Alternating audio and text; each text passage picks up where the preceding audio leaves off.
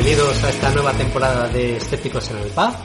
Eh, bueno, eh, estamos aquí en el, en el, podcast de Pensando Críticamente, con esta nueva temporada arrancando con Francisco. Hola, ¿qué tal? Luis. Hola, ¿qué tal? Marisa. Hola, buenas. Y un servidor de ustedes, Emilio que damos paso, como no está Inma, pues hacemos lo que podemos para suplir su, su, necesaria presencia a este nuevo, a esta nueva temporada y a este inicial experimento, o casi experimento, porque solo lo hemos hecho una vez más, que es un formato de tertulias. Este, este Escépticos en el Pub va a ser una tertulia colaborativa en la que vamos a hablar sobre si el escepticismo está avanzando o está retrocediendo. Hay temas implicados bastante importantes como la información y desinformación en redes sociales, en general cómo ha evolucionado pues la oferta mm, audiovisual al respecto de este tipo de, de temas, eh, no sé, el papel de los medios de, verificadores, etcétera, etcétera. Entonces, eh, incluso este podcast va a ser un poco extraño porque no tenemos un típico entrevistado con preguntas que hacer.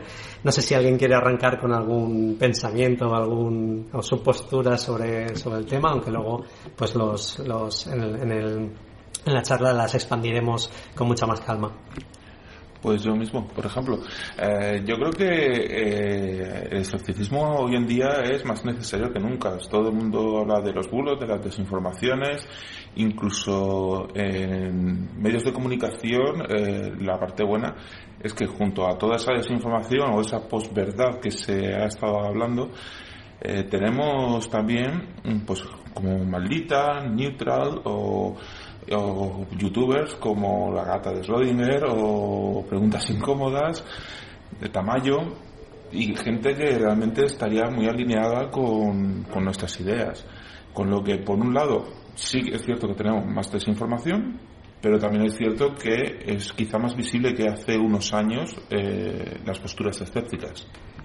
La clave es lo primero que has dicho, ¿no? Que es más necesario que nunca y eso pues puede significar que, que la situación es peor que, que, en cualquier otro momento, ¿no? O sea, yo estoy totalmente de acuerdo con lo que has dicho y creo que eh, debemos insistir en que la gente ejerci ejercite este eh, ejercicio individual, ¿no? De pensamiento crítico en su vida cotidiana, ¿no? Porque muchas veces nos hemos centrado en situaciones o en, o en cosas más científicas, ¿no? En temas más eh, específicos y la gente realmente tiene que aprender a convivir con esto y, aplicar pensamiento crítico en su día a día. Yo creo que eh, no sé si soy capaz de, de, responder a la pregunta de si hoy realmente tenemos eh, más necesidad de escepticismo que en el pasado, porque la verdad uno mira la historia y la cosa creo que está también bastante complicada, por no decir bastante chunga. Hoy en día tenemos una tecnología que nos ayuda muchísimo a, a bueno, pues a interactuar con, con, la información, con el conocimiento, pero también con datos que nos resultan, que nos pueden resultar muy engañosos, porque confundimos información y datos, porque no sabemos bien cribar eh, esos datos con los que interactuamos a través de la red. Y nos empoderamos una vez que empezamos a pulsar unas cuantas teclas y preguntamos por cualquier tema, pues pensamos que con lo que leemos ahí, si no sabíamos nada anteriormente de ello, ya tenemos facultad y capacidad para opinar sobre eso y a veces no solamente opinar, sino para sentar cátedra sobre eso. Entonces, eso es peligroso. No debemos empoderarnos de esa manera. Debemos de intentar utilizar los medios que la ciencia y la tecnología nos proporciona para, para intentar distinguir, para sobre todo intentar distinguir la calidad de los datos y no solamente la cantidad que, de los datos que manejamos. Entonces, yo creo que el escepticismo hoy en día es, por lo menos, debe de ser tan necesario como en el pasado, pues para no, para no atosigarnos, para no, para no destruirnos, para no llevarnos por caminos equivocados. Y el escepticismo, en ese sentido, es una forma de pensar que es, en mi opinión, de lo más constructivo de la vida no tiene nada de destructivo. Bueno, han salido ya muchos temas en poco tiempo. Eh, se me ocurren por intentar, por intentarlo, ¿no? Por hacer un poco de abogado del diablo.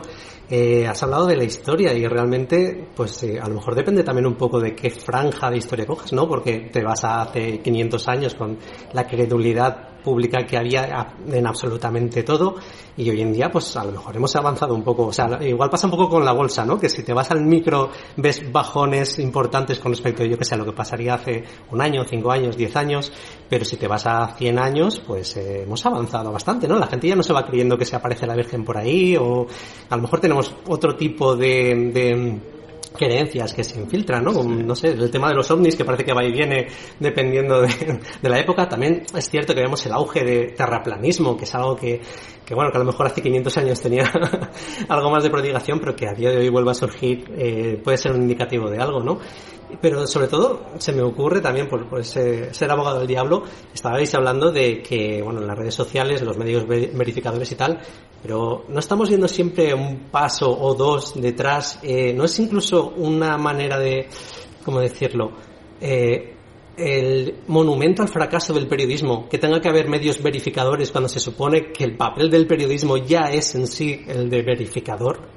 Sí, a ver, me, me, digamos, prensa manipuladora, ¿no? O sesgos en la prensa ha habido siempre.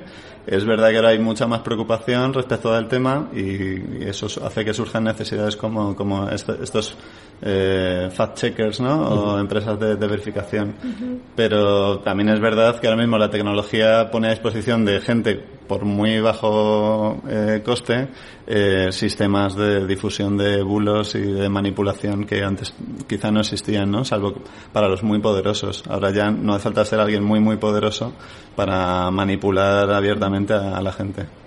Recuerda eh, el principio de Brandolini, que es, más, es mucho más fácil de hacer una mentira que corregirla y, demostrar que es que lo es que eh, entonces eh, es un trabajo muy muy costoso. Y eso creo que también influye en que la gente llegue a hartarse de estar siempre pendiente de uy esto que me han dicho será verdad o no será verdad porque antes efectivamente el periodismo eh, hacía ese filtro aunque tenía sus sesgos pero uno sí se fiaba de al menos algunas cabeceras en cambio, ahora eh, cualquier cabecera te la puedes estar metiendo doblada y, eh, y claro, estás siempre cuestionando, bueno, ¿esto de dónde viene? ¿Esto quién lo ha dicho? ¿Esto lo tenemos en, por ejemplo, en, no hace falta irse a temas típicos del escepticismo como los ovnis o, o los fantasmas, sino en la guerra de Ucrania. O sea, ¿cuántos han muerto realmente de cada bando? Es que no, tú le preguntas a, al bando ruso y te va a dar dos cifras diferentes de las propias y de las contrarias. Y lo mismo van a, ser van a decir los ucranianos. O sea, no casan esas cifras nunca. Bueno, es algo que comentábamos también en la, en la última charla ¿no? de inteligencia artificial sobre, sobre el papel del sobreescepticismo, porque este tipo de problemas nos, la mera duda de un dato que puede ser el correcto ya nos puede llevar, en asuntos de guerra, por ejemplo, a no tomar una acción rápida en un asunto que, que, que pueda ser perentorio, ¿no? Para salvar vidas o para lo que fuera. Ya nos, la mera duda ya es un arma de guerra, ya no es ni siquiera la mentira lo que hace falta para, para hacer eh, pararse a la gente o, o no actuar, ¿no? Eh, habías comentado también el, el, tema de, bueno, el tema de los fact-checkers y, y, demás, el principio de asimetría de Brandolini.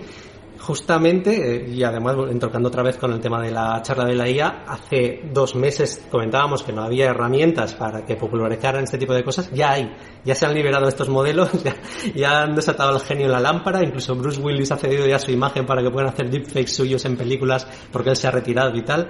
Eh, vamos a asistir, yo creo que no sé si la sociedad está preparada o sabe o es consciente del nivel de desinformación al que vamos a estar sometidos a partir de ahora. Ya no a nivel, ya no solo por, por las charlatanerías típicas, sino en todos los niveles va a ser muchísimo más fácil soltar la mentira que, que, bueno, que ejecutar la verdad. Eh, veremos plasmarse de alguna manera un, un, auge del pensamiento crítico como reacción? Pero más que, o sea, yo lo que creo va a haber una desconfianza generalizada. Igual que ahora, comentaba Francisco de los medios, ahora todo, no, hay, no, quedan medios independientes o quedan muy poquitos, con lo cual la gente tiende a no creerse en ningún periódico porque piensas que unos están sesgados para un lado, otros para otro, no, no crees en la independencia de, de los medios, no crees en, las cifras que te dan unos países u otros en un conflicto, pues vamos a llegar a un punto en el que no nos vamos a creer ningún vídeo, venga de quien venga y venga de donde venga.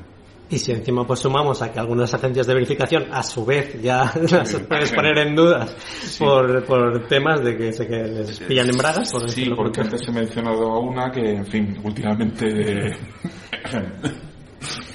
Pero esto parece que es un poco yo hasta donde limitadamente alcanzo a ver, pues como la, evolución de, la historia, de, la mente, en lo que hemos podido, de lo que tenemos textos y datos para constatar. Los seres humanos lanzamos eh, información, mensajes y nos pasamos la vida necesitando verificar qué es lo que unos dicen, los otros dicen. Esto es un, un, universo de, a veces de discordancias que es muy difícil de, de poder, de poder contrastar. Y luego, eh, tenemos que tener en cuenta que desde el escepticismo yo creo que cometemos un, para mí una limitación y un error importante en analizar esto muy teóricamente, a veces muy eh, como muy académicamente, muy desde el punto de vista del conocimiento como si fuera algo encapsulado y no lo es, no lo es. O sea, el mensaje de la ciencia necesitamos una comunicación pública del conocimiento y de la ciencia accesible a la gente en los diferentes campos del conocimiento, con términos que la gente pueda entender, porque efectivamente hoy en día a lo mejor no nos creemos cosas que, o tanto, o tanto, que todavía hay mucha credulidad eh, ligada con el pasado, pues a lo mejor ligadas con algunas formas de las religiones, pero ¿qué está pasando, por ejemplo, en el mundo de, la, salud? con, qué, eh, eh, ¿Con qué tipo de discursos intentamos en muchos momentos convencer a personas que están padeciendo una enfermedad eh, para que se cure de, formas que, son pues disculpen la expresión, pero infumables. Va a ser difícil que un caramelo o que una o que un, o que un, que un caramelo teórico o espiritual nos cure un cáncer o nos cure una enfermedad de huesos o, la alivie. Eso es una imaginación que, no nos va a conducir a nada. Entonces, mm, no sé, yo, yo procuro mantener el ánimo alerta y el ánimo en pie para seguir en esta, bueno, en esta lucha que yo considero constructiva, pero es muy difícil y pienso que hay un peligro realmente muy grande en el mal uso eh, no ya del, conocimiento y, de la ciencia, sino de la tecnología, por aquello de que es accesible a muchas personas. Y la parte emocional es importantísimo que la tengamos en cuenta. Hay mucha gente por el planeta andando por esta vida con una situación de mucha debilidad y de mucha precariedad emocional por diferentes variables de su vida y sobre esa gente es muy peligroso los mensajes que en bonito se transmiten a través de, las herramientas estupendas, por otra parte, que tenemos hoy en día, tecnológicas. Pues, por hacer una última ronda antes de que tengamos que cerrar, eh, bueno, eh, claro, es lo que, lo que comentábamos hace un momento, que con el tema de, la divulgación científica, pues si los que los anticiencia ya llegan, ya van un paso por delante y se han, se han apresurado a esparcir conspiranoia o a esparcir pues esa duda sobre la propia ciencia, eh, necesitamos más que nunca que se instaure ya alguna maldita vez en los colegios para llegar antes eh, ese pack de herramientas del pensamiento crítico como, mínimo conocer las falacias argumentales, conocer un poco eh, pues estos sesgos cognitivos que, arrastramos para estar ya de base un poco más preparados eh, ante lo que se nos viene encima. Sí, totalmente. O sea, yo creo que la clave está en que dudar es gratis, eh, pero ya pensar algo requiere un esfuerzo y verificar requiere un esfuerzo ingente que gran parte de la gente no está dispuesta a hacer. Entonces, si a base de herramientas o de educación en ese sentido haces que la gente tenga que, tenga que invertir menos esfuerzo en, ese, en esa verificación o en ese pensamiento crítico, eh, es una gran ayuda, sí. Me estáis recordando a Daniel Kahneman, su libro este de Pensar despacio, pensar deprisa, y, y es que es eso, es que eh, cuando pensamos deprisa, es como cuando te meten prisa porque compres algo. Tienes que eh, comprarlo ya, porque mañana se acaba la oferta. Qué casualidad que mañana se acaba la oferta. Pues eso es lo que muchas veces apelan los, vamos, los que difunden bulos y demás. Comparte esto rápidamente, este tipo de actitudes. En cambio, efectivamente, hay que pensar despacio, darle una vuelta y eso supone un esfuerzo. Bueno, pues es importante, yo creo, que, la palabra no vaya más deprisa que el pensamiento, que la reflexión para, para establecer conexiones entre las ideas que no caigamos en el relativismo de como no es posible conocer todo de esto, pues entonces no no me esfuerzo, no va a tener sentido que, indague por ahí porque no voy a llegar a conocer. Se puede llegar a conocer. La humanidad ha conseguido mucho y es muy probable que lo siga consiguiendo. Y luego tengamos confianza en que parece, por lo que nos dice la neurociencia, que la plasticidad del cerebro, la capacidad para, para, para cambiar, para reorganizarse en la información que recibe y demás desde niños es crucial para que tengamos una sociedad mejor. La ciencia no es prepotente. Ciencia, en el fondo, creo, es mi opinión, evoluciona cara a la sociedad mejorando la vida con humildad, porque acepta que se puede equivocar. Pues con este pensamiento y también recordando que aunque la palabra vaya más rápido que el pensamiento, siempre tendríamos que tener la opción a, a rectificar y eso también lo tienen que hacer muchísimo los medios de comunicación. Eh, nos vamos para arriba a seguir un poco, reiniciar esta charla, hacer un reboot para, para ver qué opinan los, los participantes. Un abrazo a todos, gracias por escucharnos. Un abrazo. Un adiós. adiós.